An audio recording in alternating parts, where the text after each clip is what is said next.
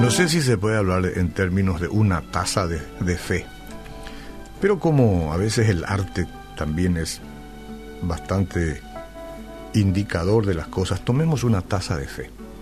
En este tiempo en que nos reunimos, es una tertulia a distancia. en realidad no es la taza, no es este, la infusión que pueda tener una taza, sino la fe que podamos o reivindicarla en nuestras vidas o acrecentarla. Y eso es porque nos interesan las cosas de Dios, o si no sería imposible. El Salmo 40, 16 dice, gócense y alégrense en ti todos los que te buscan. Y digan siempre los que aman tu salvación, Jehová sea enaltecido. Ese es el versículo 16 del Salmo 40. Y tenemos que decir en ese contexto que aunque algunas personas usan de manera equivalente los términos felicidad y gozo, hay una gran diferencia en su significado. La felicidad depende totalmente de las circunstancias. Pero tan pronto como surgen los problemas, la persona deja de ser feliz. En cambio, el gozo es un regalo de Dios que permite a los creyentes encontrar paz y esperanza aunque la vida parezca desplomarse. Por eso hoy al comienzo yo trabajaba con estas expresiones de no voy a esperar tal cosa para ser feliz, pero tengo que ponerle la aplicación para estar gozoso, ¿no? porque a veces todos usamos como sinónimo la palabra felicidad y gozo. No voy a esperar a que todo se resuelva para que mi gozo sea evidente. Eso suena mejor. Hay cristianos que viven sin gozo. Es increíble, pero así es.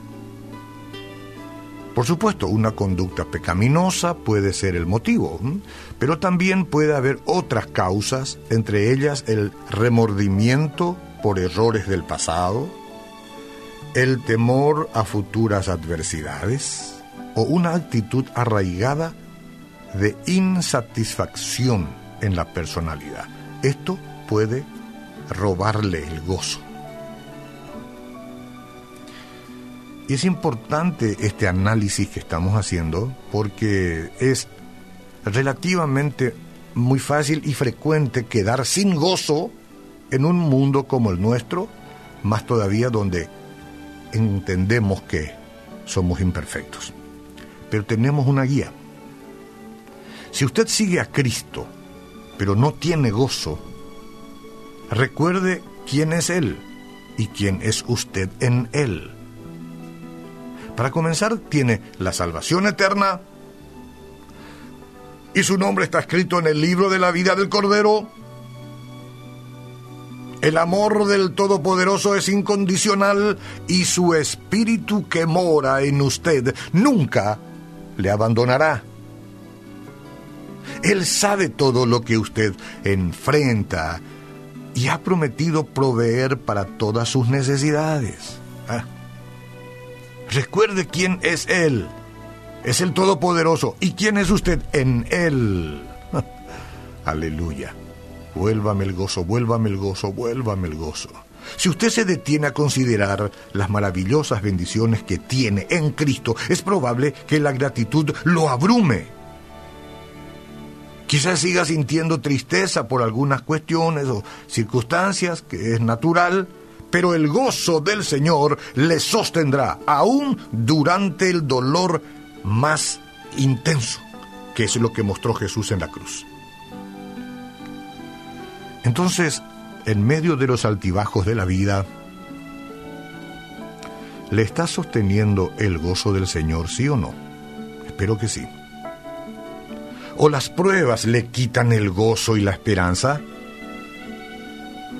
Nuestro Padre ofrece una manera de vivir superior a eso, que no está exenta de dolor, por cierto, pero sí con fuerzas para resistir. Recuerde siempre el inmenso tesoro que tiene en Él y en sus promesas. Padre, entiendo, Señor, ahora, Señor, ahora las cosas no están siendo como yo quisiera, pero están sucediendo como tú permites asumo el gozo de tu presencia y dejo en ti toda mi confianza. Grande gozo hay en mi alma hoy, pues Jesús conmigo está.